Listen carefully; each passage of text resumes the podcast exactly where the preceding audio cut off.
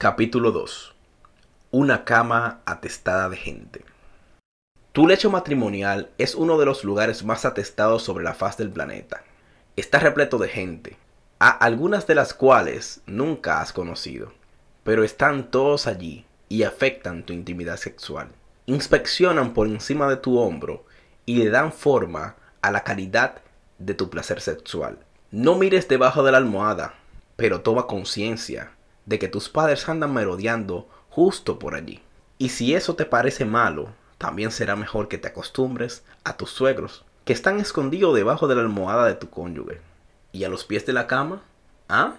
Esos son tus hermanos y las hermanas de tu cónyuge. ¿Y debajo de la cama? Ni siquiera me hagas empezar con eso. ¿De qué estoy hablando?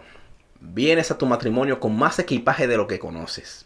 Este equipaje se ha formado en lo que llamo el libro de reglas.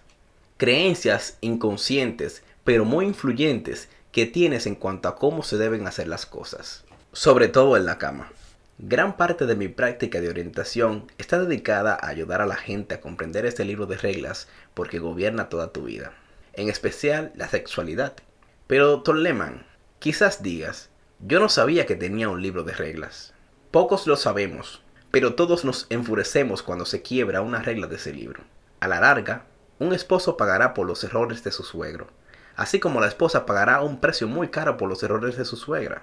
No te casas con una persona sin pasado. Te vas a la cama con una persona que ha recibido marcas indelebles por el orden en el que nació, por el estilo que tenían sus padres para criar a sus hijos y por la experiencia de su niñez temprana.